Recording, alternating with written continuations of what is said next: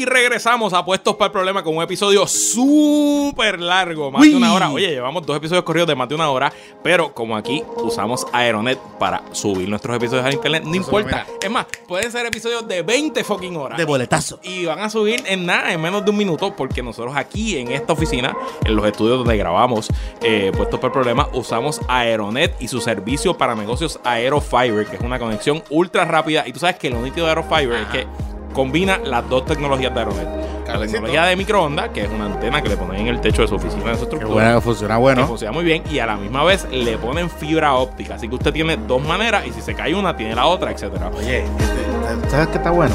Que está bueno. Llame a Aeronet, porque si usted vive en un condominio, Si vive en un condominio, esto es bueno. Pues, créanme que es mucho mejor que Bueno. las dos compañías, una roja y una azul, que son bueno, terribles ambas. horrible, horrible, Mucho mejor. Es una empresa netamente puertorriqueña, una empresa con más de 20 años en el mercado y una empresa que eh, compite y le gana a los jugadores grandes. Y también El es una empresa que apoya proyectos como Puestos para el Problema, que apoya empresas puertorriqueñas y que es completamente. eh, Y son espectacular, espectacular. En servicio son servicio está cabrón. espectacular. El servicio está.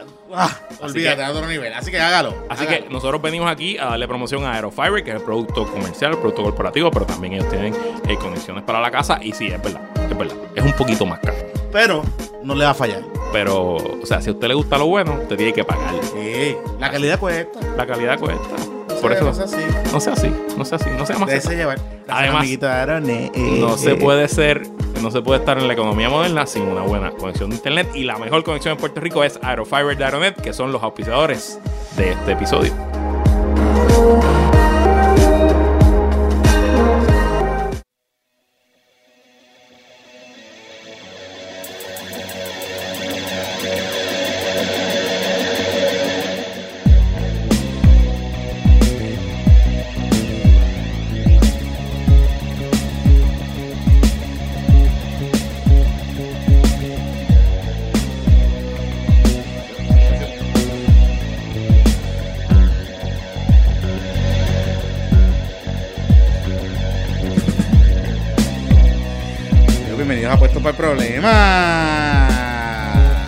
Un episodio No hay humildad.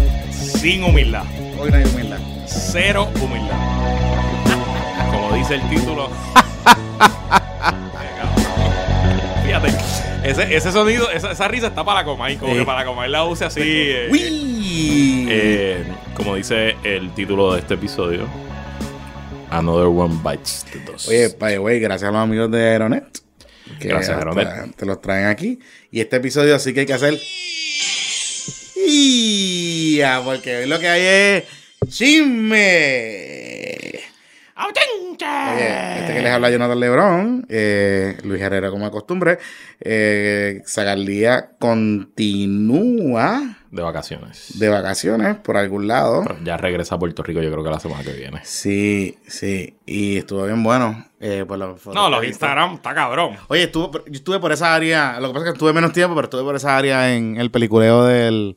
No tan en 1%, pero él... Sí, por eso. No, no, no comiste los sitios que comiste. No, claro que no, claro que no. Claro, si hubiese tenido un poquito de tiempo, a lo mejor a uno de esos sitios hubiese comido, pero... Sí, De hecho, yo creo que Zagal debería ir a Qué Buena Vida después de, este, de, este- de ese viaje, a Qué Buena Vida Podcast, a que nos hable. Para que dé un overview, para que dé un overview. País Vasco, Italia, tú sabes, está Sí, y bueno. de comida buena, se Bueno, veía... muchacho, obviamente ese viaje, como son los viajes, como se supone que son los viajes, se planificó alrededor de la comida. ¿no? Exactamente. Tú decides dónde quieres comer, qué quieres comer y después, pues tú organizas el viaje alrededor. Correcto. Después de todo, recuerda que los viajes, eh, lo más importante de los viajes es que usted tiene que buscar qué hacer entre unas alteras y otras. ¿Verdad? Uno tiene que. Y ya, eso, eso, eso es eh, la receta Y para no hay dieta. una buena vacación. Ok, vamos a empezar. Eh, bueno, hoy estamos grabando viernes. Estamos grabando viernes en la noche. En la noche. Y lo hicimos así porque es verdad.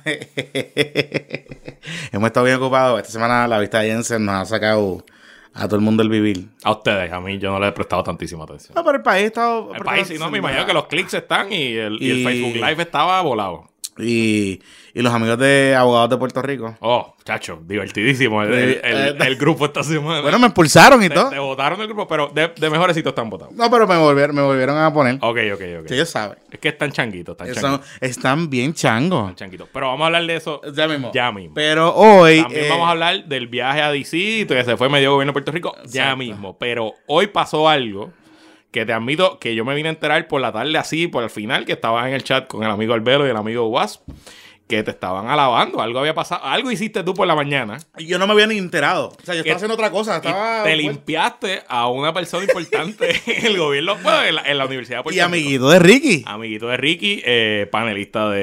de, de, de nuestro amiguito Luis de la Colón. Eh, va- vamos a decirlo como se supone.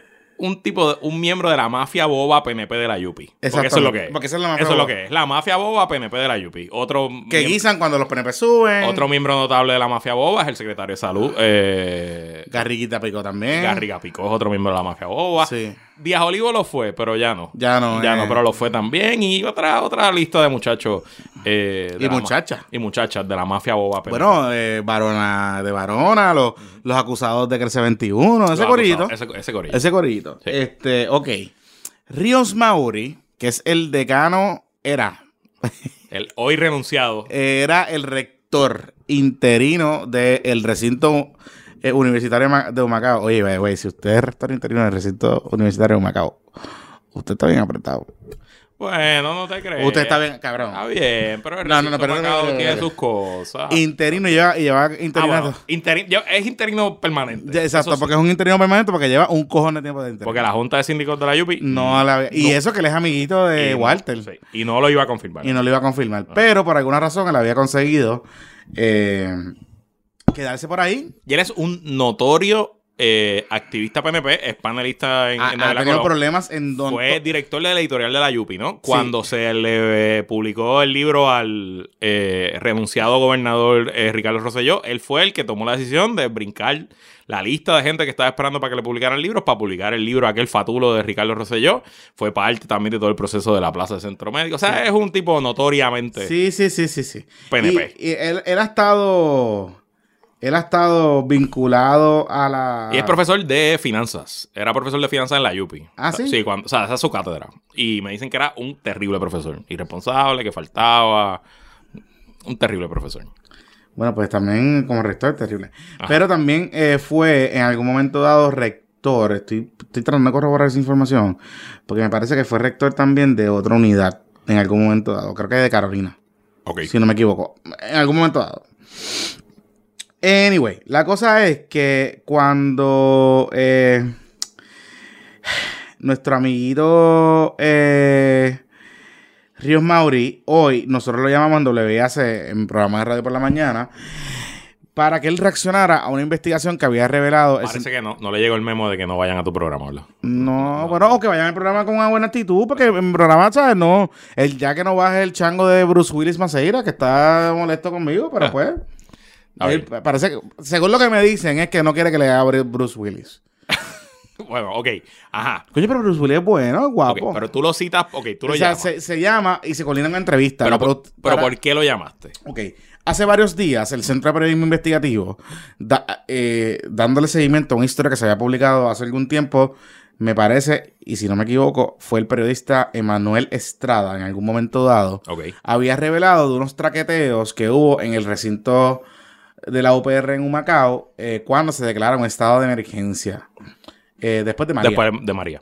Para que ustedes tengan una idea, si usted no conoce la universidad, el recinto de UPR en Humacao, de todos los recintos, fue el más afectado. o sea, Obviamente, literal. por ahí- por ahí entró por ahí entró y fue un descojón y qué sé yo. ¿Qué pasa?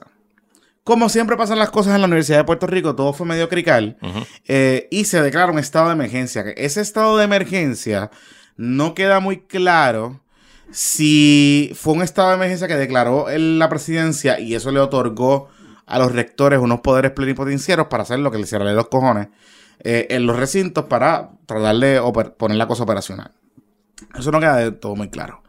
Pero lo que sí está claro es que la, una auditoría que realizó la Oficina de Auditoría Interna de la Universidad de Puerto Rico, que es como decir la Contralora, pero la universidad, encontró unas fallas O serias. sea, que esto sale de auditoría interna. Sí, sí, esto es una auditoría interna. Esto fue un informe. eh, Auditoría interna sin informe. Y él publicó es- eso y- típico, esto pasa todo el tiempo y el ese gobierno. informe se lo refiere a la Junta de Gobierno y la Junta de Gobierno lo discute y no sé qué cara. Ok. En ese informe, entre muchas cosas que se señalaron, levantaron Esta eh, es la historia original. la historia original. Levantan bandera sobre unos contratos que otorgó Ríos Mauri Ok. eh, si- sin seguir los procesos ordinarios de la universidad. Por ejemplo, eh, las cotizaciones, que eso tenía que entrar por la división de compra, que tenía que ser una persona, porque la universidad tiene unos salvaguardas, tiene que ser un director de compras el que haga las compras, un revuelo cabrón. Ok. Eh, Aparentemente, según lo que dice la auditoría interna, él tomó las decisiones, firmó los contratos y por ahí para abajo. Adiós que reparta suerte. ¿Qué pasa? Los contratos sufrieron unos cambios de órdenes que llevaron, elevaron la cuantía a un millón de dólares. Ok. En un periodo corto, relativamente Y usualmente estos cambios de orden siempre son problemáticos. Exactamente. Hay mucha gente presa, sobre todo en las- los, que- los grandes casos de corrupción de los 90. Exacto. Muchos tenían que ver con estos cambios de órdenes. Correcto. ¿Qué pasa? Eh, nada pasa y el Centro de Periodismo Investigativo hace como, me parece como una semana y media, Ok. publica una historia de seguimiento. Esa, esa historia, y, y estoy mencionando los nombres porque son muy importantes para después Parte de la historia. Parte de- Exacto. Ujú. La publica Víctor Rodríguez. Víctor Rodríguez. Víctor Rodríguez, usted se recuerda de ese nombre porque Víctor Rodríguez fue el último director de diálogo antes del el Frankenstein ese que Y hicieron. trabajó contigo en Metro en algún momento, ¿no? En algún momento dado Y fue. Víctor era un periodista joven. ¿no? Fue Estaba- registrado normal. Él, él es, de hecho, él es profesor. Ok. eh, Y me parece que yo creo que en la UPR de Humacao. Ok. Este, también, de, creo que, no sé si es literatura español. Ok. Anyway, la cosa es que eh, él publica una historia con otro periodista que creo que fue Rafael Torres, o no sé quién, no, no recuerdo el otro apellido. Yo busco lo que tú. Exacto. Eh, Este otro muchacho, ellos publican una historia dándole seguimiento a la denuncia oficial. Y la historia era que la Junta de Gobierno, cuando recibe el informe de ordinario, se supone que la Junta tiene una investigación. La Junta de Gobierno decidió sentarse encima del informe y no actuar. Y esa era la historia. La historia giraba En en que no la Junta de. Gobierno y el presidente de la universidad, que es Jorge Haddock y este, Walter Alomar, no habían hecho absolutamente nada con este informe que tenía unos señalamientos serios. Aquí está. El titular de la nota es Presidencia de la UPR ha tardado un mes en tomar acción sobre violaciones reflejadas sobre, eh, en auditoría sobre UPR Humacao. Y la firman Víctor Rodríguez Velázquez y Rafael Díaz Torres. Es Rafael Díaz Torres. Se Exacto. publicó el 5 de septiembre. Exactamente. O sea, hace una semana. y Hace un una día. semana, un día. Y pues, por ahí comienzan las reacciones, la gente le pide la renuncia, no sé qué carajo. Esta semana, Noticel publica una historia retomando esa, esas denuncias y atándolas con unas expresiones de la gente, que la gente es la hermandad, la- el sindicato. Que básicamente le está pidiendo, lo que hacen los sindicatos siempre cuando pasan con estas cosas, le está pidiendo la renuncia al tipo. Ujú. Ahí es que llegamos a la entrevista de hoy. Ok, y- y- ok, o sea que hoy la hermandad le pide la renuncia y por eso es que tú llamas. Exacto. Y la productora. tu Colina, productora coordina una Y coordinó y una entrevista. Y, o sea, que tú llegaste a la estación hoy con la entrevista coordinada y te leíste el artículo y, para afuera. O sea, que no fue. redes, ¿sabes? Como que pues, me envían un mail, eh, el Ajá. brief, y qué sé yo, llego allí. Y nada, la entrevista originalmente es para él reaccionar. O sea, que estamos eh, para tener la parte de él. So, estamos dándole la oportunidad al rector interino de la UPR de Humacao para que tuviera la oportunidad de explicar de lo que está pasando. Comienza la entrevista. Comienza la entrevista muy bien. Está Raúl Camilo Torres, que es mi compañero. Él le hace varias preguntas. Y yo le empiezo a indagar. Particularmente porque notaba que, la, que Ríos Mauri había empezado a divagar. Como que no quería llegar a. a Y se puso a hablar de Víctor. Y entonces, ¿qué pasa? Menciona el nombre de Víctor. Ajá, periodista. Y Víctor, y lo menciona porque Víctor, él alega que Víctor eh, tenía un. Tiene una vendetta y una agenda personal contra él. Ok. Porque eh, él dice, y la grabación está en mi Twitter, lo pueden buscar. Él Eh, dice. Oye, envíamela y vamos a ponerla al final del Sí, episodio. si me la sí. de aquí al domingo, yo la pongo al final. Exacto. Si no, pues está en el Twitter Exacto. Este, él me dice, eh, mira, yo, esa historia está bias, como que él implica está bias, porque en verdad, eh, la persona que eh, estaba eh, escribiendo la historia, la persona que estaba escribiendo la historia no tiene ningún tipo de credibilidad porque es Víctor Rodríguez y Víctor Rodríguez tiene una agenda contra mí, insinuó que tiene una agenda contra él porque Víctor entiende que su cesantía de diálogo del periódico Diálogo, que él dirigió en un momento dado, yo fui el que la provoqué. Ok, espérate. Nada. esto- espérate, tengo que abrir una cerveza Exacto. porque ahora es que se pone bueno. Ahora es que se pone bueno. Entonces, pues nada. Él hace esa afirmación y yo le hago una pregunta de seguimiento normal. Le digo, pero usted está alegando entonces, usted le- está levantando unas alegaciones bien serias ¿cuál es la evidencia que usted tiene para decir que esa persona lo está calumniando? Porque él dice, y en esa, en esa explicación que él hace, él dice que él va a tomar unos remedios legales y que va a demandar y qué sé yo. Paréntesis. La defensa de Elías Sánchez. Exacto, defensa de Elías Sánchez. Paréntesis. En la historia del CPI, si usted lee la historia, la busca en ese periodismo investigativo, va a leer que ellos le piden una reacción a, a Ríos Mauri y Ríos Mauri amenaza con demandar al periodista. Como, Como Elías Sánchez. Con Elías Sánchez. Exactamente. Nada.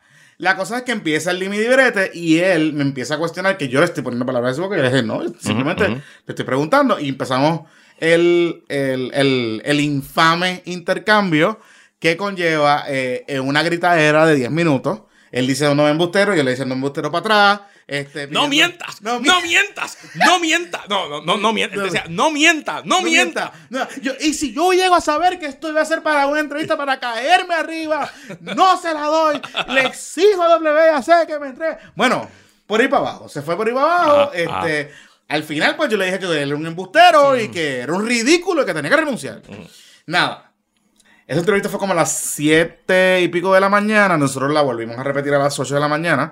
Porque, pues, obviamente él nos pidió que la repitiéramos. Pues claro que la repetimos. 7.40 AM. WIAC. Y la repetimos. La pueden escuchar por tuning, la pueden Puede- escuchar por par de muchas- sitios. par de, par de sitios. Y entonces, eh, nada, ahí se quedó. Y tú te fuiste a trabajar, tú seguiste tu día. Sí, eh, de hecho, él me dice en la entrevista, tengo que avanzar porque a las 7 y 5 tengo una reunión, a las 7 y media tengo una reunión y tengo que moverme porque voy a una reunión a, precisamente a explicar esta auditoría y yo me voy a defender. Y le digo, ah, pues perfecto, pues aproveche para usted, Ajá. defiéndase aquí, o sea, explíquenos. Pero él decidió atacar al periodista. Y ahí es que entonces se va la cosa, él me ataca a mí, me dice que yo soy un calumnioso, que soy liberoso, después llamó a mi productora, la amenazó Oh, con wow. demandarla, eh, le pidió la grabación, olvídate, fue amenaza tras amenaza desatado. Azote, eh, azote.com. Azote, A lo ajá. Peter Miller, a lo Ajá, ridículo ajá. Peter Miller. Ajá, ajá. Pues nada, yo me voy para mi trabajo, este, tengo 18.900 reuniones, tengo, o sea, mil cosas, no estoy ni, ni titulando ni conectado ni nada. Obviamente, como yo paso la entrevista y la pongo en Periscope y, la, y, hago, y pongo unos tweets y le exijo, o sea, no le exijo, sino le pongo... Pero un- tuiteaste durante la, eh, durante la, o sea, en el, o sea, por la mañana. entre- la Sí, entrevista puse que es un Sí. ridículo. Y te fuiste a trabajar. Y me fui a trabajar, que es un ridículo, y que al final del día, que Jorge Jado, que este señor estaba poniendo en ridículo porque lo que él hizo hoy. O sea, a mí lo que me molestó, más allá de la falta de respeto y todo ese tipo de cosas, a mí lo que me molestó es que estoy- yo estaba hablando con un rector de la Universidad Claro, de Puerto Rico. O sea, un académico. Y yo no estaba hablando con cualquier pendejo de por ahí, Sí, o sea, sí, esto es un sí. académico. Y que se haya puesto con la cafrería y con la vulgaridad que es lo que se puso, pues en verdad, pues, tú sabes. eh, entonces, eh, me da mis vergüenzas como egresado de la Universidad de Puerto Rico, tú sabes. Y me da hasta. Tengo hasta vergüenza ajena con los estudiantes de ese recinto que su rector está haciendo ese papelón en radio. Nada. Yo pongo un tuit, digo que Jorge Jado lo debe despedir porque es un ridículo ajá. y está poniendo en ridículo. Jorge Jado, que es el presidente de la Es universidad. el presidente de la universidad. Que no es de la mafia boba del PNP. No. Pero está ahí Es- jugando. o, sea, o sea, fue aceptable para la mafia boba, pero no es de la mafia boba. O sea, Exacto. Pero está juega ajá, baloncesto. ajá, exacto. Walter Alomar, el presidente de la Junta de Síndicos, es de la nueva generación de la mafia, de la boba, mafia boba. del PNP. Correcto, correcto. Pero es un, es un tipo más nítido. O sea, no es un tipo. Eh, Sí, es más. mm, yo te diría que no es un tipo malo. Y Tiene sus credenciales señalamientos. Sí, sí, pero. Y sus credenciales académicos están, ¿verdad? Están y es un ahí, tipo. o sea, y han habido unos señalamientos de los estudiantes, qué sé yo, pero, pero en, en la- en el trato eh, pues hay una elegancia Exacto. usual, ¿no? La- y también es millennial y pues, bueno. Oye, by the way, yo hablé con el presidente, o sea, yo entrevisté en el programa del presidente de la Universidad de Puerto Rico hace un par de meses atrás. Una entrevista dura, o sea, de, de muchas cosas, y él, o sea, contestó muy amable y muy accesible para todo. Así que nada, yo me voy para mi trabajo y como a eso de las 12, una de la tarde, ¿verdad? No se vi. Bueno, a mí me, a mí me Yo estaba guiando, o sea que no. A mí me expulsan de- del grupo de abogados de Puerto Rico Ajá. como a las 12. Ajá. Más o menos, espérate, voy a buscar, estoy buscando aquí el timeline. Pues, de mi- yo, o sea, de mi Ese es el próximo tema. Vamos a hablar de lo que está pasando con la vista pública de Jensen, las transmisiones en vivo, eh, la defensa, la defensa de, del acusado. Eh, correcto, correcto, ese correcto. tipo de cosas. Voy a, voy a. Y voy entonces a- Jonathan, eh, pues se ha puesto a, a problematizar. Estoy problematizando, no estoy problematizando, no, no, no, no, estoy problematizando. Ok, voy aquí, voy aquí, voy aquí. voy Mano, aquí. hablando de problematizar, hay una teacher eh, que dice problematicemos, que yo creo que le va a gustar a la gente. Uy. Yo creo que esa entre esa y la amante del caos, yo creo que van a ser las veces. esa está buena, porque esa está buena. Sí, sí, yo Está creo que van a ser las veces. Ok, mira, aquí fue como a las. Eh, ok, fue, como- fue a las 2. Fue a las 2 de la tarde. Eh, Cristian, que nos estamos en un chat con conjunto, Ajá. yo escribo como que. Eh, Cristian Albelo. Ajá, Cristian Albelo. Yo, yo pongo. El eterno universitario. El eterno universitario. Ah, Coño, que, que, que bueno, esta semana tuvo la rivalidad. y a todos Cogió la rivalidad, sí, sí. Eh, o sea, eh, good luck. Borráchense hoy, Ajá. porque después van a necesitarlo. Eh, Ah, pues no cogió la notarial. Por eso es que estaba, estaba chateando porque no. no, cogió- escoge la notarial. A Pero ver. parece que pues. Es que sí. Eh, tipo, está whatever. Ahora Ajá. sí es el break. ajá. Ajá, ajá. Pues la cosa es que yo a las 2 y 34 pongo. Abogados de Puerto Rico son unos pendejos, son unos changos, me sacaron, me censuraron. Entonces, eh, me contestan, empezamos a contestar, empezamos a joder, qué sé yo. Yo vuelvo y solicito y digo, pedí de nuevo. Ajá, ajá. Me aceptaron. y, entonces, él me pone felicidades, Johnny. Y yo, Ok. ok, gracias. Y yo digo, ah, ellos saben. Y me dice, cabrón, no. Lo tiene que ver con los No tiene que abogados. ver con los abogados. Es que se fue Río Mauri. Y yo, ¿qué? yo, estaba, yo estaba en ese momento en una reunión. Ajá, tú ajá. sabes. Y yo, ¿qué? Y él me dice, Andy acaba de tirar el push. Ajá. No, yo no tengo a Andy. Fuck you. Perdón, Benji, pero no lo tengo. Lo voy a bajar porque en verdad, pues. Hay que bajarlo, hay que bajarlo, chicos. Tienes Pues- que tenerlos todos.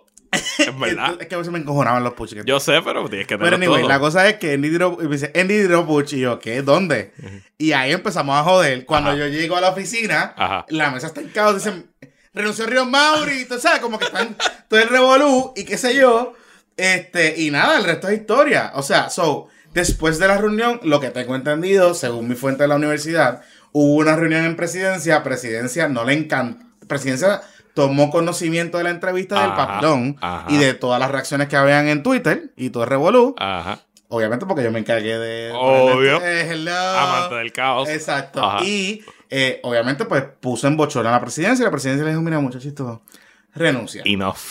¿Qué Bastante con tu interinato. Obvia- obviamente el comunicado de prensa de Jorge Haddock, elegante al fin, no dice que lo sacan por eso, lo dice que él renunció. Claro. Pero la realidad es que le pidieron la renuncia. Claro. Así que, eh, pues, esa es la historia. Pues felicidades, Johnny. Me, eh, me- me- no, no me limpia otro. Así que. Así, ¿otro más? o sea, como que sin ningún tipo de... Y, y eso que no, no, tú no venías con esa, con esa intención, No. que es lo cabrón. Porque. Yo ni fui el que pedí la... Yo, Ajá. yo no fui ni que coordiné la entrevista. O sea, yo...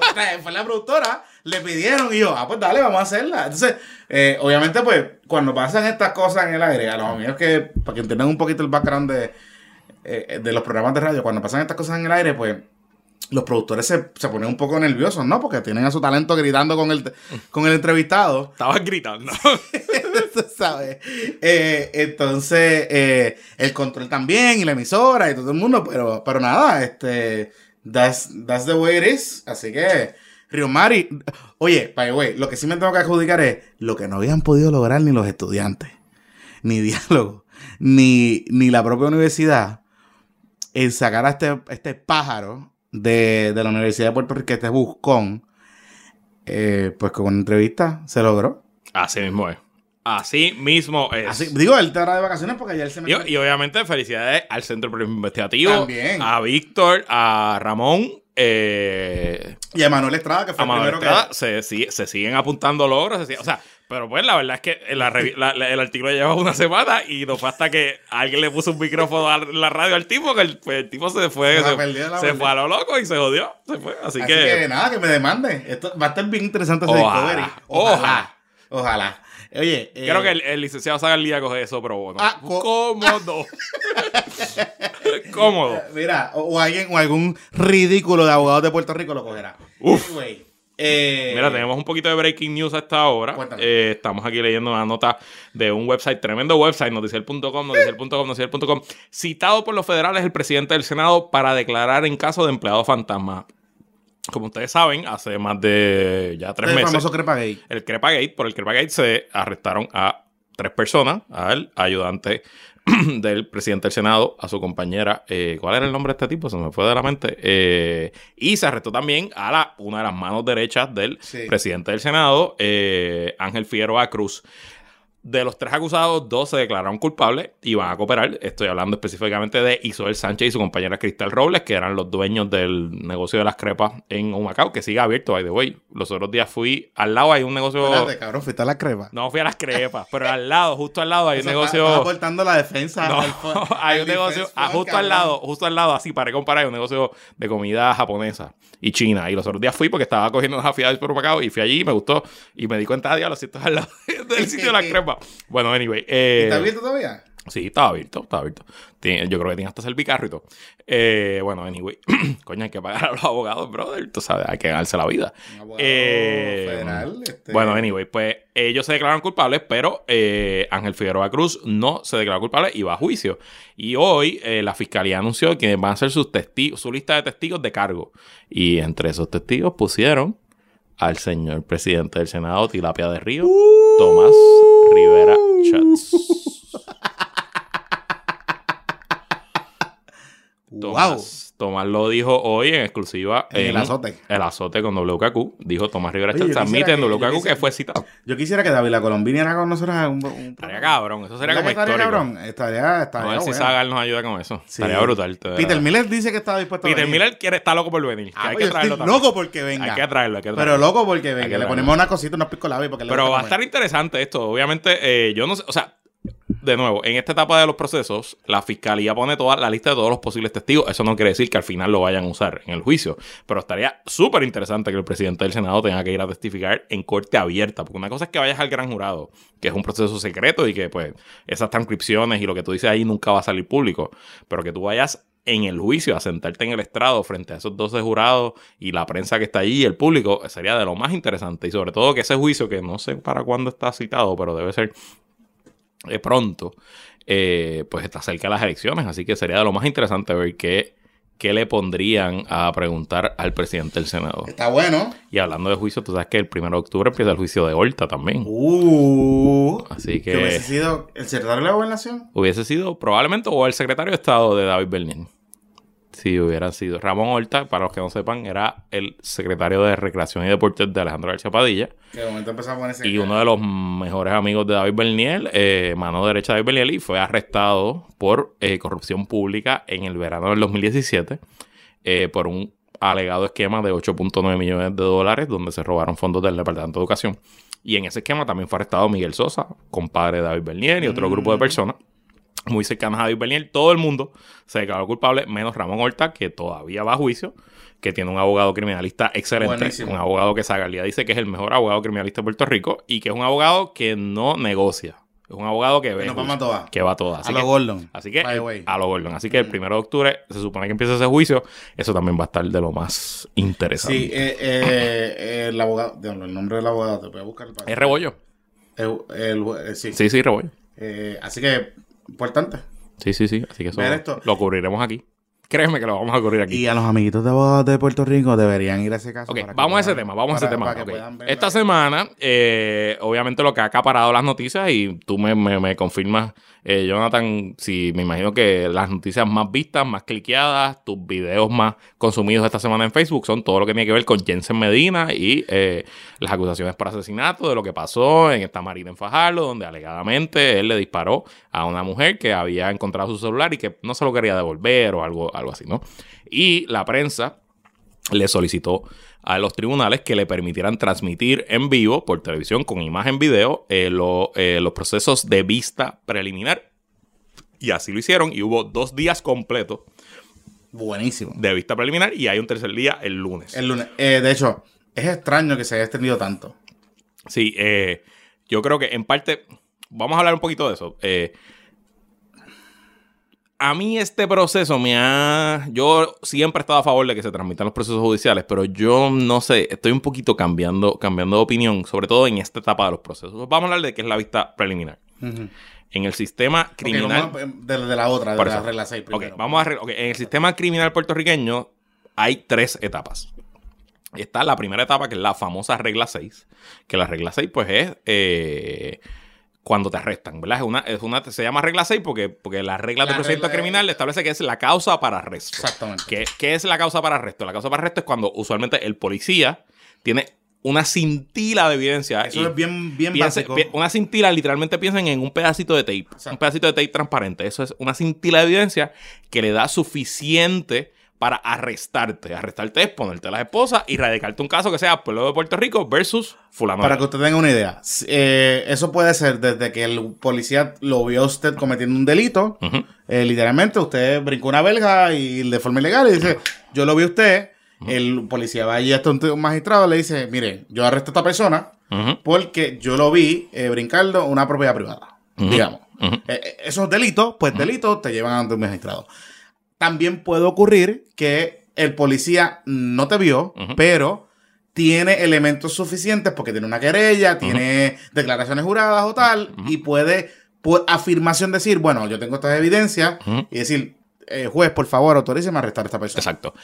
En, esta, en esa etapa del procedimiento se va ante un juez que es el que determina si hay causa o no causa para arresto bajo esa cintila de evidencia y el ministerio, el ministerio público, la fiscalía mm, solamente tiene que presentar evidencia para esa cintila de evidencia, nada más. Y usualmente, en el 99% de los casos, el que testifica en regla 6 es el policía que hizo el arresto y no se tiene que entregar toda la evidencia que tiene el Estado, nada, es simplemente lograr eso. Eso pasó al instante, hace varios meses, hace varias semanas en Fajarlo, ahí fue que se le impuso la sentencia, la fianza, y esa fianza después se subió, etcétera. Así que eso ya pasó, ¿verdad? Y eso no se transmitió porque no fue demasiado rápido y eso, esa vista no se transmitió, ¿verdad? Eh, no usualmente en regla 6 es bien pocas las veces que, se que, el tribunal permite transmisión. Es, abierta al público. Es abierta a los medios. De hecho, el vocero de Puerto Rico fue el que llevó un caso leading, que todavía es leading eh, a nivel federal. Exacto, es abierta, pero no se transmitió por Pero no se transmite y bien rara vez el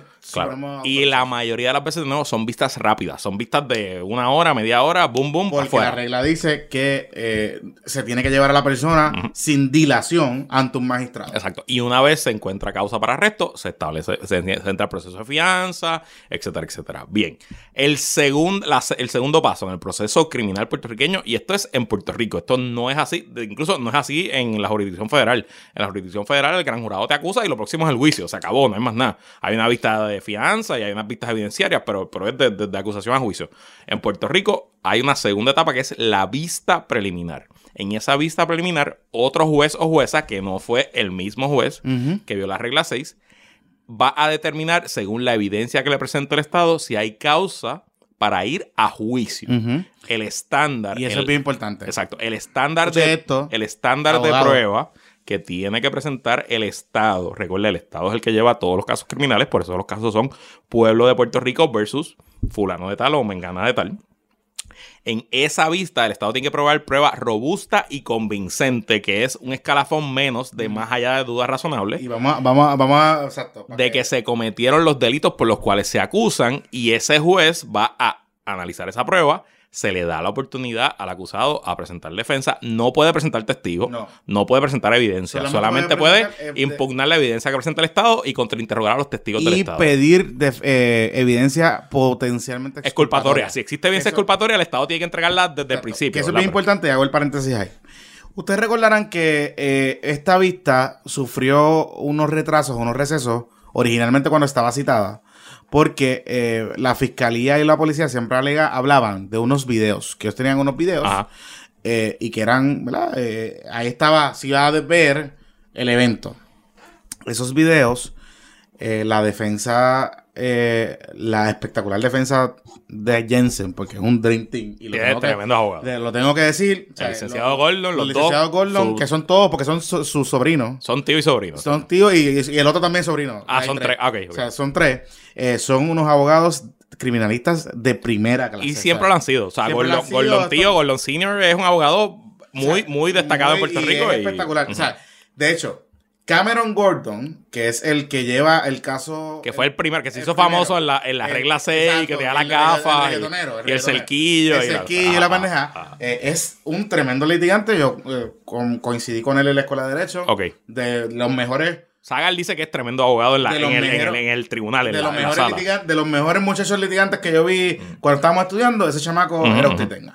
Obviamente, pues tiene una experiencia porque era para legal, eh, me parece, de su, de su tío. Claro, claro. En un momento dado. Y se crió en Y son de Carolina. Sí, sí, sí. Eh, mi, Tremendo sitio para tener una práctica que eh, o sea, mi, mi, mi, papá conoce a Gordon de toda la vida porque estudiaron juntos en la escuela pública en las 5 en Anaheim de Carolina. Ok. De Carolina. Los que son de Carolina, Carolina en la casa, Carolina Bella, saben lo que estoy hablando. Anyway.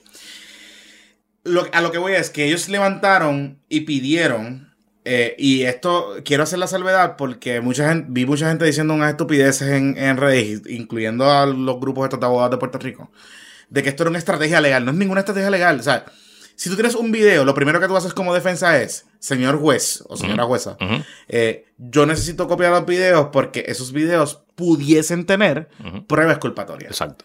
Y eh, usualmente de ordinario en esta regla, en la vista preliminar, no se entrega la evidencia antes de... Solamente se entrega la evidencia que va a usar el Estado para, Eh, para esa para encontrar causa, para presentar pruebas robustas y convincentes para ir a juicio. Nada más, no se entrega toda la evidencia, ¿Qué es lo que solamente esa evidencia. ¿Qué es lo que pasa? Que el- la fiscalía, que yo estoy llegando a, a- a- Yo tengo una teoría de que fue un medio pescado para la defensa.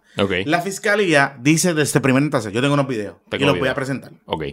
Y los voy a presentar y los voy a utilizar para la causa. Junto con testigos, pero los voy a presentar. Cuando dice eso, dije, coño, qué movida media. media agresiva. Pero le salió. porque, sí, por eso, que una movida media agresiva, porque tú dices, coño, pero video, a menos que el video. O sea, y todo el mundo empezó a la especulación bien cabrona. Sí, aquí la gente pensaba que esto era una película de, que en 4K y vamos a ver. puta, el verdad. Y vamos a leer la pistola así, el, el Sí, número de serie de la sea, pistola. ¿sabes? exacto. ¿Qué pasa? Es un fucking video de seguridad. Que la una mis- mierda de video sin audio. que la misma fiscalía, y, y quiero que, que escuchen esto con detenimiento, la misma fiscalía, cuando usted evalúa las expresiones que hace el fiscal de distrito, Yamil Juarbe, que creo que es el apellido, él dice, yo tengo un video y en el video se va a demostrar que Jensen fue el que mató a Doña Areli. Ok. Él está siempre, todo el tiempo diciendo esto. ¿Qué pasa? Crea un hype cabrón cuando llega el día del video, el mismo día del video, yo recuerdo, porque yo fui el que le hice la pregunta en el Facebook Live, eh, yo estaba cubriendo el caso, me tocó cubrirlo, y le hago la pregunta, eh, ¿qué tiene el video? Y él dice, en el video se ve que hay un manoteo, que hay un intercambio. Y yo, coño, la- está bien extraño que la fiscalía esté pushing, pushing esto, o sea, está hablando de la evidencia. Nada, ¿qué pasa? Cuando vemos el video, el video no dice nada. Es un video de, de bien De la lejos. puñeta, un sea, sistema viejo Sí, de sí, sí. cámara. No tiene audio. mí, Es el de noche. a mí, o sea. En algún momento dado me había llegado una confidencia de una persona. Yo no le presté mucha atención porque de la manera que me llegó, como que bueno, había demasiada especulación con el caso. Pero la gente habla. Y alguien me había comentado, me dice, el video no es conclusive, no es, no es definitivo. Ok. Cuando vemos el video, en efecto, y de hecho, para que usted tenga una idea, si el video hubiese sido crudo, si el video hubiese sido definitivo y, conclu- y concluyente, la jueza no hubiese permitido que el video se transmitiera por el sistema de tribunales. Hubiese virado el monitor, como ha pasado en otros casos, Claro. hubiese virado el monitor y el video lo hubiese examinado ella, y la defensa y los fiscales. Punto. Eh, pero en este caso, eso no ocurrió así. Eso no ocurrió así. Eh, así que ya usted va, va entendiendo la cosa. Ahora, bien importante, lo que la fiscalía se estaba jugando era que el testigo que iban a sentar, que no lo sabíamos hasta que lo sentaron, fue al novio de Arelis, Que es el testigo estrella para todos los efectos. que es el dueño del bote y que es la persona que vio todo lo que pasó allí. ¿Qué pasa? Ahí retomamos a la regla, la explicación de la regla que Luis estaba haciendo. En esta etapa del procedimiento, a todos los amigos que no son abogados, eh, les digo, en esta etapa del procedimiento, la jueza lo que está buscando son dos cosas. Uno, que los elementos del delito por el que se está imputando a la persona, recordemos que él no está acusado, él está imputado de delito. Todavía no está acusado. Él está imputado de delito. Lo que pasa es que como eh, esa imputación de delito es menos grave y conlleva fianza, pues por eso es que él está sumariado. Pero él es, No él es es- menos grave, grave, súper él es, grave. perdón, o sea, es grave, Es perdón, asesinato en es grave, es grave y como lleva fianza y no la el, prestó, delito, el delito más grave. más del grave de todo, de todo el código. Punto. ¿Qué pasa? En esta etapa, la magistrada lo que busca son dos cosas. Uno, que la evidencia apunte a que potencialmente, potencialmente, la persona que está imputada de ese delito tiene una conexión con ese delito. Y eso puede ser desde que se le vea patentemente cometiendo el delito o que, se, que un testigo o la evidencia coloque a esa persona en el área del crimen. Y recuerden, en este momento Exacto. solamente hace falta prueba robusta y convincente para ir a juicio. Robusto y convincente para conectar a esa persona Exacto. con el delito. Con, la el delito potencial de que se delito. la acusa, correcto. O sea, por, el- por el delito que se la acusa. y esto, y esto es bien importante para, que- para que ustedes tengan claro. El derecho penal, de todos los tipos de derechos, es el derecho donde el lenguaje que se usa, la manera que se escribe, la forma en que se acusa, tiene que ser básicamente eh, bulletproof. O sea, Ujú. porque estamos hablando de quitarle la libertad a una persona. Y es donde el Estado tiene el estándar más alto posible y todo eso es para defender nuestros derechos individuales, porque imagínense un Estado dictatorial donde sin evidencia, sin ningún tipo de manera de probar que de atar a una persona a un motivo, a un sitio, a un lugar específico, Correcto. se le pueda meter preso por años, por décadas. Así que la jurisprudencia, el Estado de Derecho, el desarrollo del derecho penal desde la Carta Magna en el siglo XIV en, en Inglaterra hasta hoy, requiere y le pone mucho, muchas trabas al Estado para ser riguroso. El Estado tiene que ser extremadamente riguroso en todo tipo de casos. Y este caso, que es un caso de alto interés público, que es un caso donde la sentencia podría ser de 100 años, pues el Estado tiene que ser extremadamente riguroso. Y la segunda, el segundo elemento que eh, la jueza va a estar mirando es si ese delito que por el cual se le imputa a la acusa, a la persona que está allí, al imputado, los elementos constitutivos de ese delito se dieron. No está diciendo que esa persona fue el que lo hizo. Está diciendo si se dieron. En efecto. Eh, ahí se le estaba imputando de asesinato, ¿verdad? A la persona. Y se, pre- se le preguntó al testigo si, la- si él logró identificar, sin ningún tipo de ambaje y de confusión, de que esa fue la persona que estaba allí. En efecto, sí. Ya eso se cumple la conexión. El segundo elemento, se le acusa por asesinato. Ah, se le acusa por asesinato. Hay una persona muerta por herida de bala. Sí. ¿Eso constituye asesinato? Sí. Causa. Punto. O sea, Exacto. esos son, esas son las dos conexiones que, que se necesitan. Ahora, que hay que complicar la cosa. Hay un- unos segundos delitos que son eh, violación a la ley de armas y unas cosas ahí. Ahí se requiere que entonces se demuestre que el arma o el potencial arma que había allí apunta a que está conectado al delito. ¿Cómo se puede probar eso? Bien fácil. Dos cosas. En Puerto Rico, todo el mundo que tiene un arma, a menos que sea ilegal, tiene que portarla. Y tiene que eh, estar autorizado para Correcto. a eso. Y recuerda, en Puerto Rico hay dos permisos de armas. Está el permiso de tiro al blanco, que es lo que le da solamente a usted privilegio a tener un arma en su casa, guardada, Y ahí la tira y usarla, ir al club de tiro, disparar, y la puede, la puede tener en el tránsito de su casa al club de tiro y se acabó. Exacto. Y esa es una licencia más fácil de conseguir, más barata. Y está la licencia de aportación, que en Puerto Rico es un proceso complejo, Ah. que hay que ir ante el tribunal, hay que ir con tres testigos y hay que pagar mil y- miles, y- miles de Es dólares. dura, dura, dura, dura. Es dura. Que esa es la licencia que le permite a usted cargar con su arma para donde usted quiera. De lo que sabemos, de lo que sabemos hasta ahora, Jensen no tenía portación. No, tenía, tenía permiso tiro de tiro al blanco, pero no tenía. O sea, él no puede andar con su pistola por ahí para abajo. entonces, ¿qué pasa? Ajá. Esa del tiro al blanco, una de las cosas particulares que tiene esa, esa certificación es que te autoriza a las armas específicas. Tú puedes tener tiro al blanco para, qué sé yo, una punto .40. Ten cuidado. Exacto. Y hay un registro. Ustedes recordarán cuando, re- eh, vamos a, cuando Raúl, ¿te acuerdas cuando se Exacto. filtró lo de Raúl? Exacto. Pues eh, la policía tiene un registro de las armas asignadas y autorizadas a esa persona. Y pensemos en este hombre, en, en Pablito Casellas también. Exacto, exacto. Pero él sí tenía aportación. Exacto, exacto. ¿Qué pasa? Sabemos que él no tenía aportación. No tenía. Así que en ese sentido, hay una, ya hay un elemento del delito de la no violación a la ley de Y, armas. y con solamente decir que hay potencial evidencia de que él estaba con esa arma en un sitio que no es su casa, ni es un tiro al blanco, ni es un campo de tiro, ya hay pruebas robustas y convincentes para ir a juicio. Exacto, que el testigo identificó que esta persona ya estaba en el área del crimen con un arma y que la pudo identificar. Ya ahí están las conexiones y los elementos del delito. Eso lo que dice a la jueza es, hay causa. Punto. Ahora, eh, que alguien me ha preguntado, ah, pero ¿por qué están tratando de, de minar la credibilidad? Lo que pasa es que en esta etapa, la jueza pudiese encontrar causa por un delito menor. Exacto. Es importante. Exacto. Correcto. Ok. Como les explicamos al principio, en estas tres etapas, la fiscalía, el Estado, llega diciendo: Jonathan Lebron cometió estos 10 delitos. Y estos, de estos 10 delitos, 7 son graves. Y los delitos graves, no recuerdo, Jonathan, pero tienen ciertas particularidades. Creo que, que las sentencias son más de 5 años. Tiene eh, más de seis meses. Ah, Más de 6 meses. Bueno, no, no importa. La jueza o el juez puede analizar O la prueba de la ley, porque si es una ley especial, pues. puede analizar la prueba que presentó la fiscalía y decir, no, no, no, espérate, de esos 10 delitos que tú estás imputando, graves, 7 graves, yo creo que solamente 4 son graves, creo que hay 3 menos graves y creo que hay 3 que no hay prueba. Y de ahí puede salir de 10, bajarte a 7, de Exacto. 10, bajarte a 11, o de 10, confirmarte los 10. Y Exacto. entonces tú vas a juicio contra esos 10, ¿no? Pero, eh, algo, un paréntesis. La fiscalía tie- puede tener un segundo turno. Ah, sí. Por eso, pero Exacto. aquí no, no quiero hablar de eso ahora porque... Sí, sí, porque pero que no hemos llegado ahí. Pero eso, No hemos llegado ahí, Si, si la- hubiera no causa, la fiscalía puede tratar de nuevo, pero Pues, no creo... como- y eso, ante otro juez puede llevar más evidencia. Jonathan, va a haber causa. Full. Haber Ah, no, no, no, no, no, no, no. Esto va para juicio. No, no, no, esto va para juicio. O sea, esto no es. O sea, lo que pasó ayer, particular, y que se me paran hasta los pelos porque el testimonio fue tan. Yo no.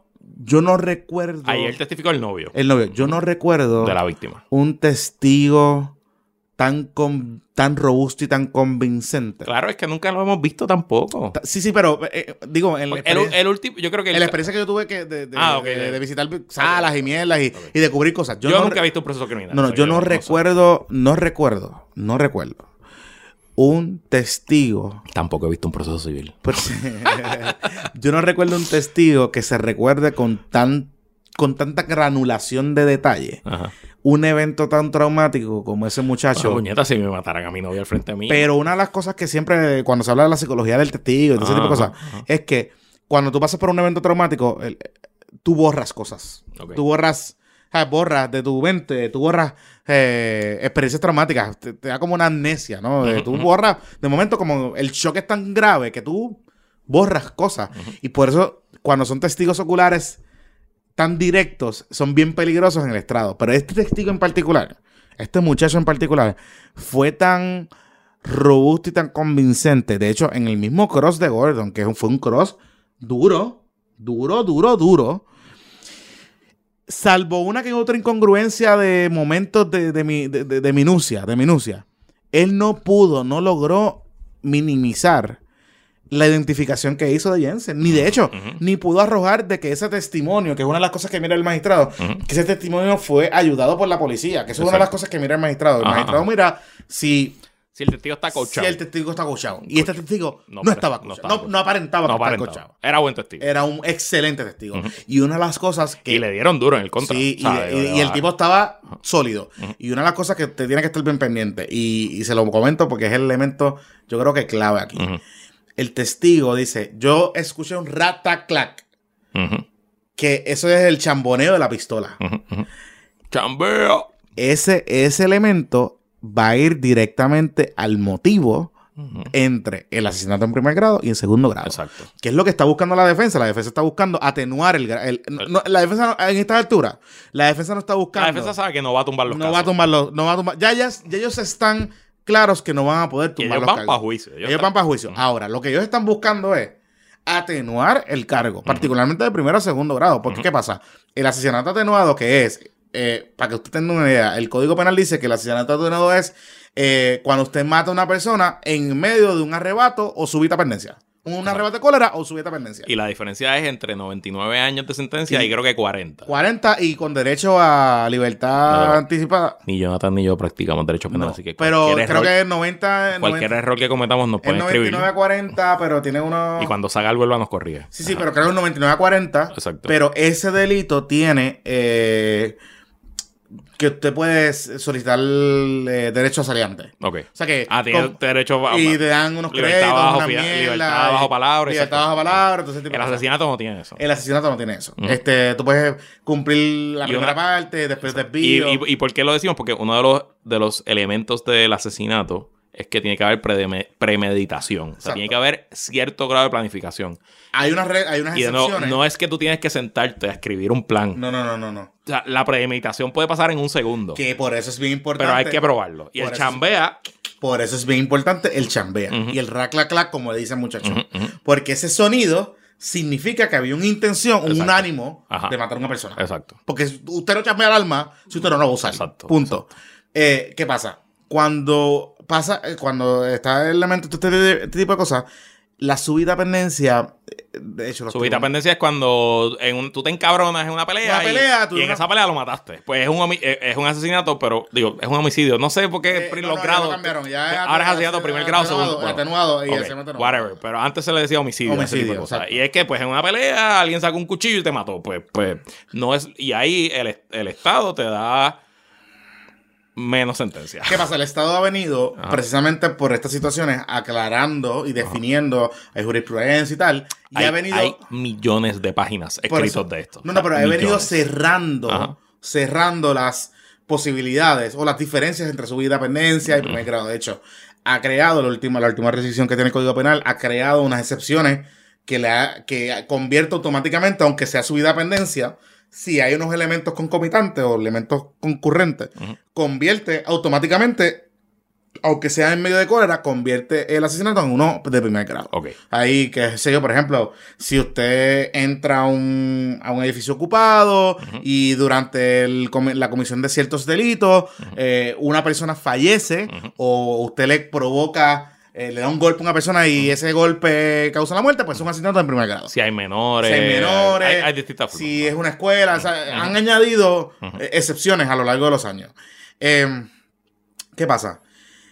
Yo no sé, porque, y ahí es que voy, que mi teoría es que la fiscalía está tirando un pescado, porque la fiscalía sigue diciendo, en un momento dado ellos dicen que hubo un manoteo, pero en el video no se aprecia el manoteo. En el. De hecho, el testigo no habla de un, enfre- de un confrontamiento. Otra cosa importante, en esta etapa del proceso, la defensa solamente puede preguntar cosas que la fiscalía presentó. Pregunte. O sea, no es que la defensa puede decir lo que le da la gana y preguntar lo que le da la No. gana. O sea, que si la fiscalía no le preguntó del manoteo, Exactamente. No puede. eh, la defensa no puede preguntarle el ¿Qué manoteo. pasa? Que Yamil eh, dice que hubo manoteo. ¿Y Ajá. qué pasó? Que el fiscal Bill, eh, véale, o lo que sea, Ajá.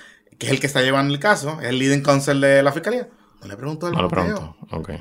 Y cerró sus preguntas a los elementos de poder identificar, que es lo que pasa en vista en, la- en, este- en esta etapa de los procesos, poder identificar a Jensen. De hecho, el testigo habla de cómo se veía Jensen, cómo describió aspectos físicos Y de aparente Jensen. que la, la compañera de Jensen que estaba con él va a ser testigo de la fiscalía también. Aparentemente, y lo que se hay rumora, una cooperación. lo que eso. se rumora Porque es- se podría decir que ella fue accesoria al delito. Exacto, y lo que se rumora, aparentemente es que lo que se, se rumora y de lo que el testigo puede, de, de la narración del testigo, digo, de lo que se le preguntó, porque... Papi, esto es fiscalía- PPP True Crime. Sí, sí, sí, la fiscalía no le preguntó mucho, pero de lo, Ajá. que, de lo que se le preguntó, eh, el testimonio apunta a que hubo una persona, que parece ser que es la pareja de Jensen, que estaba incitando a Jensen.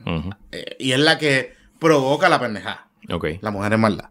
Anyway, la cosa, eh, la cosa es que, nada, bien importante los amigos. Esto no es el juicio, Ok, ok, ya analizamos lo legal. Ahora Exacto. vamos a analizar La changuería. Lo mediático. la changuería. Como esto se ha ido, esto ha sido la noticia principal de la semana y hay miles, cientos de miles de personas que están siendo, por primera vez, están Se están exponiendo a esto. exponiéndose a lo que es un proceso, proceso criminal. Pues lo cierto es que las redes se han llenado de comentarios negativos contra los abogados criminalistas. Comentarios desde, ah, cómo defienden a este tipo, ah, los abogados lo que hacen es sacar a criminales para la calle, etcétera, etcétera, etcétera. Y muchos abogados se han sentido aludidos por, por el odio que ahí está emanando en las redes sociales. Y con cierta razón, ¿no? Eh, Mm, este, pero entonces a lo que voy. Yo creo que por lo que explicamos de esta etapa del proceso, que vamos un, dos, tres, estamos en, la en el segundo paso, puede ser perjudicial para un acusado esta publicidad. Porque, aunque yo estoy seguro que Jensen no va a ir por jurado, No. estoy seguro que va por un juez. Si Jensen, que tiene derecho, eso es su derecho estos constitucional. casos, usualmente, 99% de los casos que son públicos van por jurado. en, por Puerto, juez. en Puerto Rico. En Puerto Rico. En Puerto Rico, en nuestra jurisdicción. En la federal siempre van por jurado. Porque re- recuérdense algo. Nuestra jurisdicción, al ser, tan- al ser una jurisdicción única, o sea, tienes distintas fiscalías y whatever, pero es un sistema unificado. No, no hay distintos, digamos, tribunales o sistemas de tribunales o whatever. Si el tribunal de Mayagüez y el de Macao es lo mismo. Es lo Simplemente mismo, es que decidimos que algunas cosas se atienden en Mayagüez y otras en Eh, Macao, pero es el mismo tribunal. Y hay unos tribunales de más, jer- de más alta jerarquía y otros menos. Whatever. Pero whatever, es un sistema unificado. Al ser un sistema unificado y al ser un sistema, un territorio pequeño, con tanto acceso a los medios, tú puedes mover, tú puedes pedir traslado Exacto, pero Jensen, o sea, Jensen no puede decir, quiero que este caso se vea en las Islas Vírgenes. Porque es que no puede. Porque Ni- no, no, no hay manera de que eso pase. O sea, no, no hay lo que sí podría pasar es que, por ejemplo, el tribunal pudiese decir, bueno, no puedo mover el caso, pero sí puedo traer un juez de otra área con mayor alta jerarquía, eso ha pasado ya, lo muevo para atender este caso en particular. Porque puede, puede estar puede Pero eso no quiere, de todos modos, esta publicidad, o sea, es imposible conseguir un jurado. Ah, no, no, este pues ya- ya- Ahora no. mismo es completamente Pero es imposible. que desde el día uno, desde el día uno. Sí, sí, sí, es verdad. No, no, no, no había manera de conseguir un jurado imparcial. Entonces, ¿qué pasa? Pues la gente está a lo loco y hay un chorro de fake news y disparates. Este medio, que no voy a decir el nombre del que era periodista de WIPR, que se pasa escribiendo. Estúpido, sí, en noticias eh, que se noticias, whatever. Ajá. Ese idiota, porque es un idiota, que fue el que dijo que habían 300 agentes federales en Con Mayagüez. Sandrita, con Sandrita, con que Sandrita. iban a con arrestar a con. Guillito, etcétera. Ajá.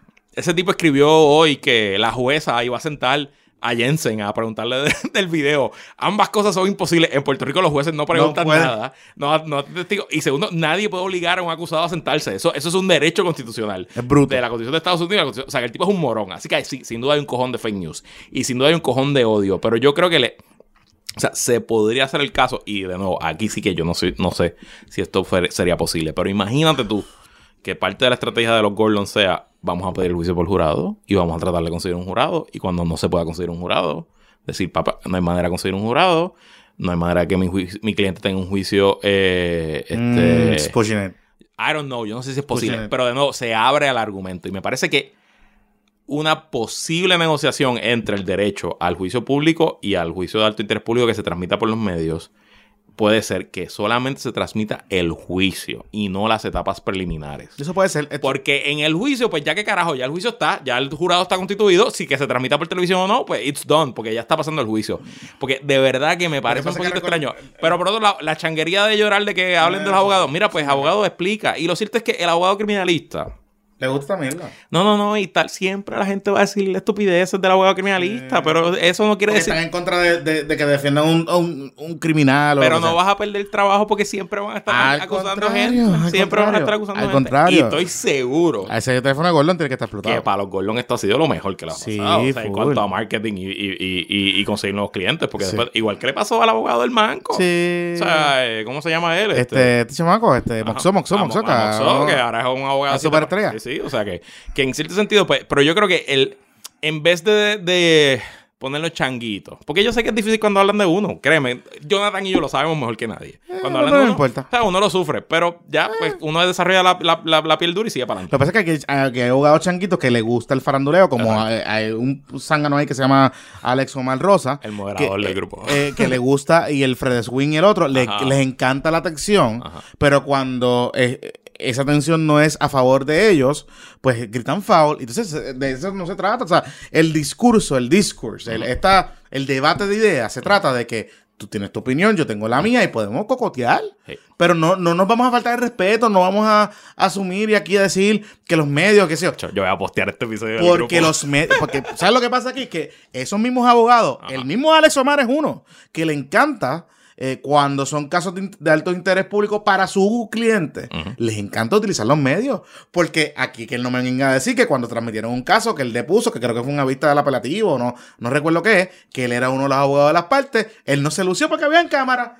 No me vengas a decir eso porque claramente se nota, todo el mundo Ya, se luce. ya iba mi segundo, mi segundo Todo punto. el mundo mi se segundo luce. punto. La presencia de cámaras en la sala cambia la manera en que los Claro, casos se llevan. O sea, claro. cambia todo. Eso no es, o sea, y haber empezado con el video, la fiscalía es una estrategia Sí. más mediática que legal. Full. Una estrategia full de, de- Y recordemos algo, los fiscales, o sea, el fiscal de distrito casi nunca va a un caso como este. Jamás. O sea, usted no va a ver el fiscal de distrito en casos criminales. administrador, un Sí, gerente, no, no, no, no, no, no, no. Lo que pasa es que este fiscal particular, que es muy bueno, muy efectivo en lo que hace, eh, este fiscal en particular, como es un, al- un caso de alto interés público y de tantos medios, sus fiscales no son muy buenos manejando los medios. Entonces, él Claro. Es el que sirve de buffer allí, pero no es no es el que lleva el, el- la voz cantante. De hecho, el, el caso lo está llevando el otro fiscal, el Be- Beal o algo así se llama. Beal. Beal, el, el apellido de él. Eh, eh, a De mí... los- De los bills de Faldo. Sí, claro, claro, claro. Miren, a mí- bien importante algo aquí. Eh, y y me, y me- me llama la atención de los changos de abogados de Puerto Rico. ¡Tírale, tírale! ustedes son, o sea, los abogados en Puerto Rico son funcionarios de la corte. Y al ser usted funcionario de la corte, usted tiene que salvaguardar la constitución de Puerto Rico y de los Estados Unidos. Usted jura, usted jura eso. Y la constitución de Puerto Rico y de los Estados Unidos establece que aquí hay libertad de prensa y que aquí hay libertad de expresión. Y que los procesos son públicos. Y que los procesos son públicos. Y que eso es lo que voy. Yo entiendo tu argumento de la vista preliminar de, lo- de los efectos que pueden tener. sobre el acusado. Y recuerden, Sobre el acusado. Algo, recuerden algo. Los derechos del acusado son derechos Sí, individuales. sí, sí, sí. Y la, lo bonito de nuestro sistema es que el derecho individual casi siempre va por encima del derecho colectivo. ¿Qué pasa? Tú Exacto, tienes que levantar que es algo que los abogados todavía no lo han hecho. Tú tienes que levantar en esta etapa. En esta etapa. De hecho, cuando se hace una petición ante el Tribunal Supremo, me parece que el Tribunal Supremo, cuando emite su ruling, Mira, acaba de llegar el code de las t-shirts. Sí, eh, eh, si, se acaba, si, si- cuando emite su ruling, le permite a las partes levantar objeciones cuando va a transmitir. Así que en ese sentido, usted tiene que, usted tiene que eh, ser bien eh, considerado, considerado en que esto es un juicio público y es- la BP es, es pública, o sea, y eso está requete decidido. Recordemos algo, esto de las cámaras todavía sigue siendo un programa experimental, o sea, el Tribunal Supremo está eh, va evaluando los posibles efectos todavía. De hecho, no hay jurisprudencia de, de, personas o acusados imputados de que hayan levantado eh, satisfactoriamente eh, una defensa de que el acceso a las cámaras en el tribunal le minaron eh, sus derechos o le violentaron sus derechos como acusado y como imputado de delito. Eso Exacto. todavía no ha pasado. No hay ningún abogado creativo. A los changos de abogados de Puerto Rico no sean unos ridículos. Si usted tiene algún caso en como este, usted tiene que llevar su casito, radica un en la apelativo y vaya al Supremo y, y litigue por ahí para abajo. Eh, eso por un lado. Por el otro, a los amigos que no son abogados, los gordos están haciendo su trabajo. Les guste, no les guste, les guste la pregunta o no les guste la pregunta, ellos están haciendo su trabajo, punto. Como los fiscales están haciendo su trabajo. Eso es parte de...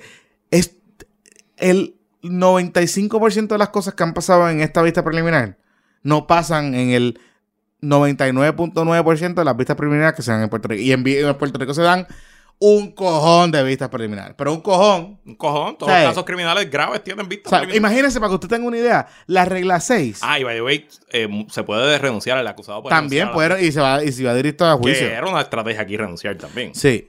Entonces, eh, eh, en regla 6, eh, ah, imagínense que hay tanta que los magistrados, hay salas en Puerto Rico que trabajan 24 horas hasta las 12 de la medianoche o 1 de la mañana. Eh, ujú. Hay- en la sala de San Juan ahora está, la, la sala de investigaciones criminales en San Juan, ahora ya hasta tarde. La sala de investigaciones criminales de Carolina, ahora hasta tarde. Sea, porque usted tiene que llevar el, el preso Rápido. rápido. Eso es una de las cosas que el derecho establece aquí. Así El que- arrestado. El arrestado, perdóname, el arrestado. Preso de cuando ya estaba sentenciado. Uy, bueno, Bueno, vamos pero a nada, esto va a dar mucho que, que hablar Quiero hablar de viaje, ver, hablar de viaje rapidito. Rapidito, esta semana eh, la plana mayor del gobierno de Puerto Rico, Un paribos. empezando por la gobernadora, eh, se montaron en un avión, la gobernadora, el presidente, Con traductor. el presidente de la Cámara, el presidente del Senado, el secretario de Hacienda, el secretario del DEC, eh, se montó la minoría, Tatito se fue, Eduardo Batia se fue, alcaldes populares, había, estaba- estaban, habían como 30 funcionarios puertorriqueños en, en Oh, Washington. Yo creo que más. ¿Por qué esta semana? Bueno, porque esta semana el Congreso regresó de su receso de verano, que es un receso el más largo del año, un receso de seis semanas. Básicamente el Congreso se toma todo el mes de agosto libre y varias semanas de julio. eh, bueno, libre, se van para sus distritos a hacer otras cosas, pero eh, y regresan. ¿Y qué pasa? Que de aquí a diciembre eh, lo que hay son 45 días de sesión. Sí, nada más. Así que básicamente en esos 45 días uno tiene que tratar de mover la mayor legislación posible. Puerto Rico tiene ante el Congreso una cosa bien importante, que es la legislación de Medicaid, los fondos de Puerto Rico para Medicaid, que son los que subsidian la tarjeta de, de salud.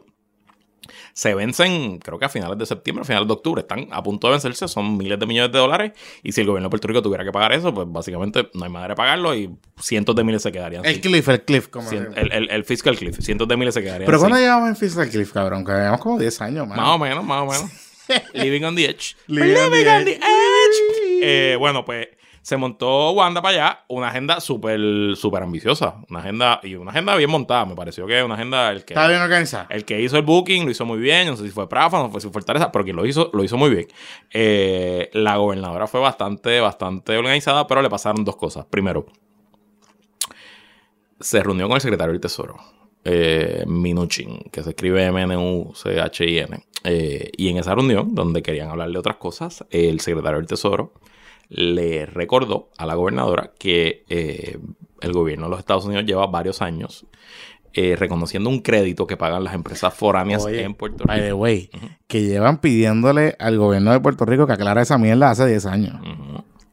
Y que la- incluso la Junta de Control Fiscal, desde el primer plan fiscal, le está diciendo al gobierno de Puerto Rico: Mira, brother, no cuentas con esos chavos. O sea, esos chavos se van a acabar tarde o temprano. ¿Qué son esos chavos? Mira, una vez en una estrategia muy creativa legislativa, eh, Luis Fortuño presentó un viernes en noviembre de 2010, si no me equivoco, un proyecto para que ciertas empresas manufactureras en Puerto Rico eh, pagaran un 4% de sus ventas globales al gobierno de Puerto Rico. Locura. Lo presentaron bien, lo aprobaron sábado en la Cámara, domingo en el Senado, lo convirtieron en ley lunes. Fue una cosa de un día para otro. Protestaron, levantaron cosas, eh, pero que eh, escribieron columnas, activaron cabilderos. Pero lo, lo brillante de la movida, y en verdad es brillante la movida, es que le dijeron, espérate, espérate, tranquila, tranquila, tranquila Pfizer, tranquila Amgen. Digo, yo no sé si Amgen es americana. Eh, tranquila, porque lo que tú me pagues a mí, aquí yo tengo esta opinión legal de un bufete que se llama Stetton Johnson, donde ahora Fortuna es socio. Esta opinión legal dice, lo que tú le pagues al gobierno de Puerto Rico, tú lo vas a coger como un crédito en Estados Unidos. Así que me pagaste mil a mí, pues en tu planilla federal reduces mil. The way, paréntesis. Que eso es una cosa bien loca.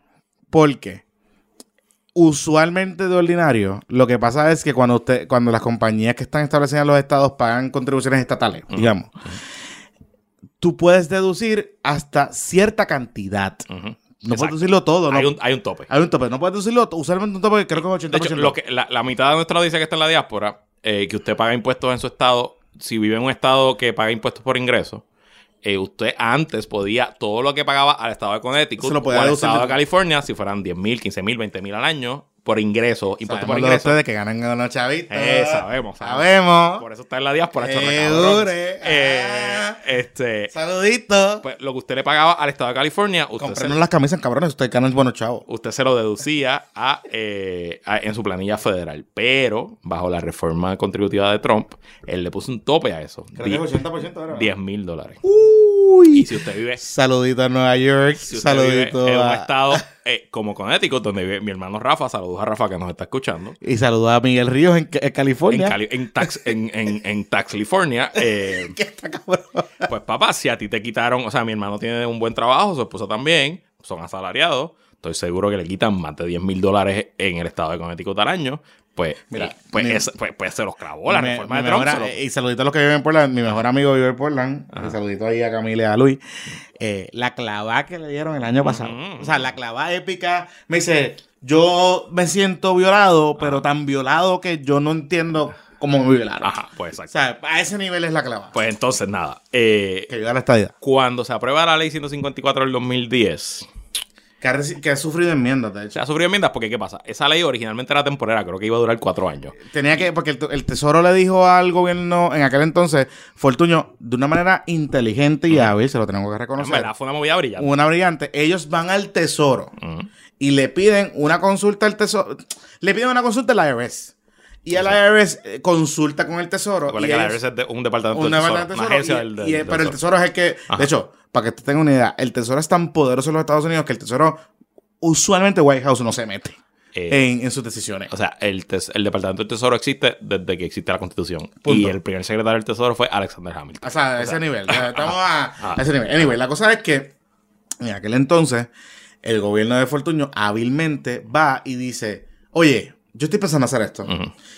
Dime qué lo puedo hacer o cómo lo puedo hacer y necesito un ruling tuyo. y, y en cierto sentido, Puerto Rico ya estaba en crisis fiscal. Exacto. Era la administración de Obama. Por esto se llama un swift y bailout. se podría decir bailout. que fue un bailout. Un soft bailout. Porque aunque el gobierno de Estados Unidos no nos mandó 1.500 millones de pesos todos los años, le dijo a las compañías en Puerto Rico, está bien, págale los 1.500 millones de pesos a Puerto Rico y yo acá no te los cobro. ¿Qué pasa? O sea que, aunque, o sea, no cobrar también es un bailout. Sí, de hecho, lo curioso de este, de este, de este impuesto es que es un arbitrio.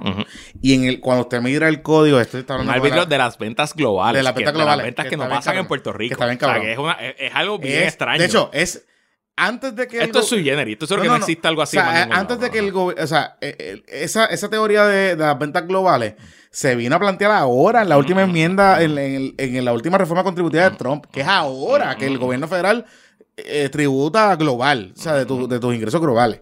Pues la cosa es que estuve bien cabrón y estuve hablando con el CPA trapero Giancarlo Esquilín y él me dice que lo cabrón de esto es que cuando tú lees el Código de Rentas Internas Federal, te habla de impuestos, no te habla de arbitrios.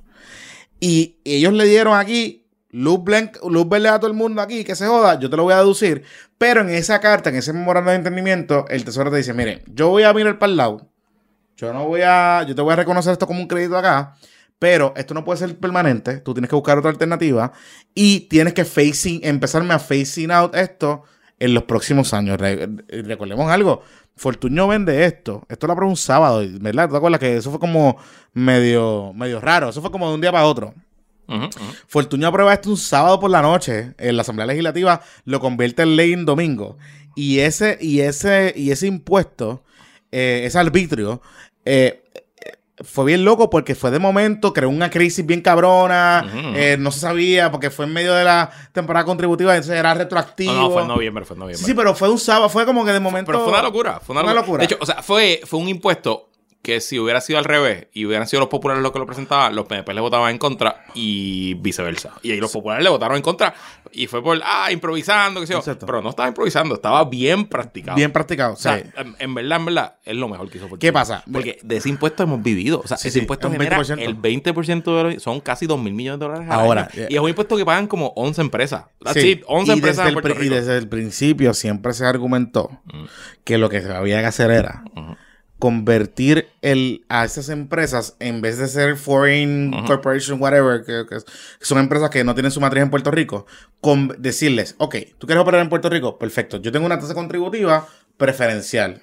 Esa tasa contributiva, tú puedes ir al gobierno federal, reclamar hasta un, un 80% del crédito, tú me vas a pagar a mí, en vez de 4, 6 Ujú. por lo que tú generas por aquí. Punto. Te subo un, un 2% y tú puedes reclamarlo allá y ya. ¿Qué pasa? Eso hubiese pasado mejor. Y el IRS hubiese entendido más eso porque es congruente con el sistema. Pero tendrías que poner un impuesto de 20%. Correcto. Para levantar lo mismo que Para levantar lo mismo. Pero tú hubieses podido jugar. Porque si tú le dices que es un, impuesto de 20% y le dices que tú puedes Acuérdate que los impuestos al ingreso, que esto es bien importante, Exacto. son de la ganancia. Exacto. Porque al final del día, o sea, usted, usted genera un millón en, en- en- en facturación, pero tiene 800 mil en gastos, pues su ganancia son 200 mil y usted paga impuestos sobre esa ganancia. Usted no paga impuestos sobre el millón.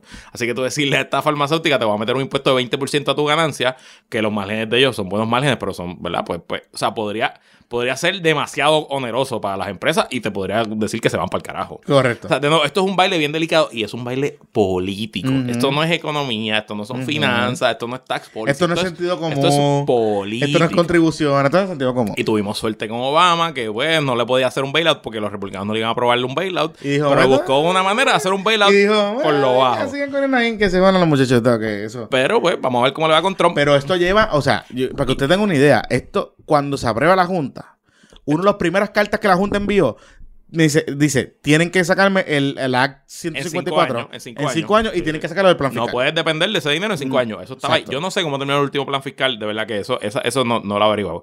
Pero estaba lo más interesante. Así que eso tuvo, tuvo fue como un balde de agua fría. Realmente ahí, eso, eso como que le dañó el viaje a la gobernadora. Este, lo otro, y esto fue. Yo no he escuchado el podcast, pero lo escuché esta mañana en el programa de, de Aníbal Acevedo Vilá.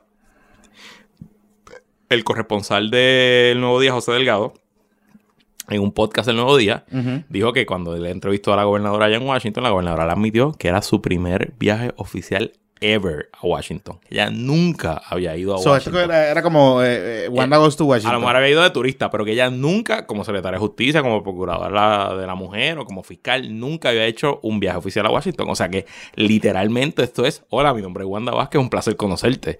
Y eso pues está, está de lo más interesante. Así que eh, obviamente la agenda de Puerto Rico en Washington va a seguir siendo súper importante y pues nosotros seguiremos hablando de eso aquí. Eh, pero estuvo, estuvo, estuvo interesante. Y podemos hablar de algo bien... Oye, eh, una bien curio- curioso, bien Jennifer curioso. González como que no fue gran parte de... Ella fue a una reunión. Es que Jennifer siempre estaba en changa. Yo no sé. Oye, y, y me, y me recol- me recordó No algo. fue parte de esto. Cuando la pasada de piedra en la reforma contributiva, precisamente fue por la guerra pendeja que tenía Jago con, AFA- con Prafa y con el gobierno De Puerto eh, Rico. de Puerto Rico, y se la clavaron bien cabrón. Entonces, ahora está con la misma estupidez y la misma mierda. Entonces, tú sabes, mano, tienen que bregar. Mientras la, secreta- la gobernadora está haciendo, bregando, se estaba reuniendo en CMS y en la agencia que maneja los fondos de Medicaid, Sí. que probablemente es el tema más importante, ella estaba politiqueando la estadía con Gigi fucking Fernández. Sí, y con el ¿En otro, con el serio, otro que- entrevistó con el. el- ¿En serio Jennifer González? O Gigi sea, una ridícula también. ah, pero Gigi una ridícula, olvídate. Pero, oye, cancelada Gigi. Ya, sí, ya, sí, sí, una ridícula, estúpida.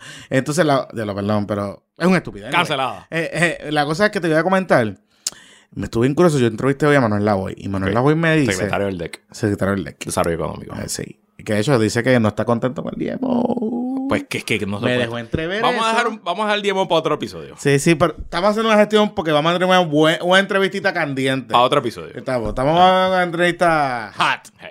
Pero anyway, la cosa es que me estuvo curioso porque me dice, es que eso no se habló en la reunión. ¿Mm? Y yo, ¿cómo que no se habló en la reunión? Porque es que eh, el Tesoro viene pidiéndole a esto a Ajá, ustedes ajá. explicaciones hace años.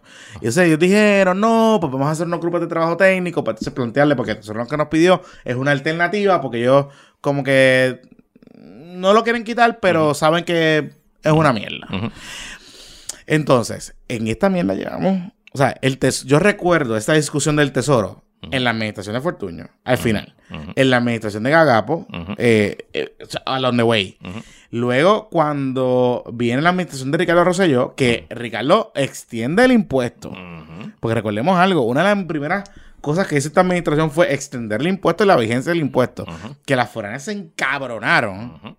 Eh, y Porque le prometieron otra cosa. le prometieron otra cosa. Al igual que le prometieron otra cosa a los bonistas. Claro, Ajá, claro. ajá. Entonces, ahora estamos cagados.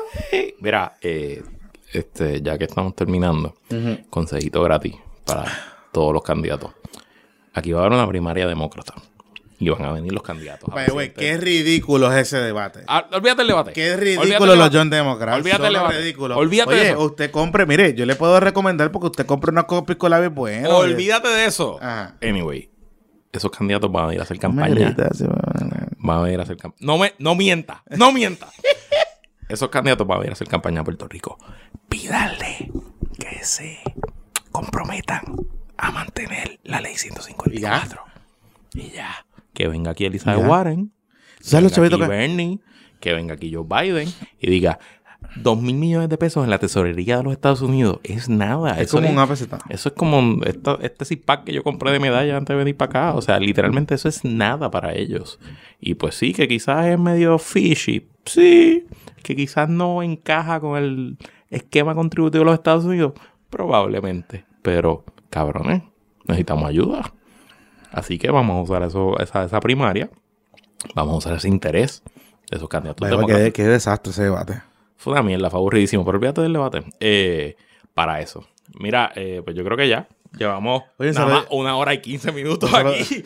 Un saludito a los John Democrats Saludito que tuvieron como unos piscolabis. En el colegio médico. Qué casualidad que todo lo hacen en el colegio médico. Ahí no es lo de Domenech. Sí, claro, seguro. Mm. Acuérdate que ganó el candidato de Domenech, la presidencia del colegio médico. Mm.